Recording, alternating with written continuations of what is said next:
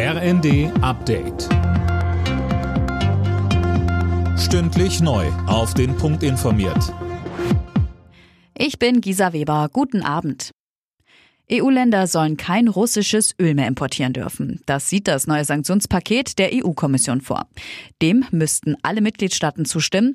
Ungarn, die Slowakei und Tschechien fordern aber Nachbesserungen, weil sie ihre Energiesicherheit gefährdet sehen. Kommissionschefin von der Leyen kündigte unterdessen im ZDF an, dass auch die russischen Gaslieferungen weiter zurückgefahren werden sollen. Ab nächstem Jahr bekommen wir so viel amerikanisches Flüssiggas, dass es ein Drittel der gesamten russischen Gaslieferungen ersetzt. Das zeigt, dass mit harter Arbeit wir andere Anbieter finden können auf der Welt, vor allen Dingen, die nicht weiter Geld in Putins Kriegskasse spülen. Die Spitzen der Ampelkoalition haben ihre Klausurtagung in Meseberg beendet. Schwerpunkt des Treffens waren die Folgen des Ukraine-Kriegs und die Auswirkungen auf die deutsche Wirtschaft. Aber auch die drohende Lebensmittelknappheit in vielen Teilen der Welt war Thema.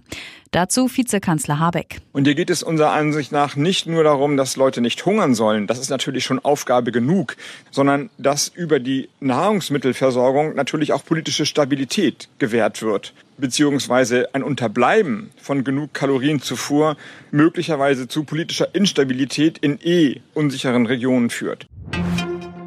Schlechte Nachrichten für Autofahrer. Benzin und Diesel sind im Wochenvergleich laut ADAC wieder teurer geworden. Die Einzelheiten hat Tim Britztrup. Im Schnitt liegen die Preise wieder bei über 2 Euro pro Liter. Super E10 hat sich demnach um knapp 5 Cent, Diesel um fast 6 Cent verteuert.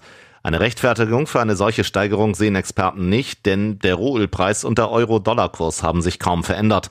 Deutlich runtergehen werden die Preise wohl erst nächsten Monat mit der Senkung der Energiesteuer. Benzin soll dann um 35 und Diesel um 17 Cent günstiger werden. Und die Eisbären Berlin haben ihren Titel als deutscher Eishockeymeister vorzeitig verteidigt. Deutlich mit 5 zu 0 setzten sich die Berliner am Abend beim EHC Red Bull München durch. Sie holten damit den dritten Sieg in der Best-of-Five-Serie. Alle Nachrichten auf rnd.de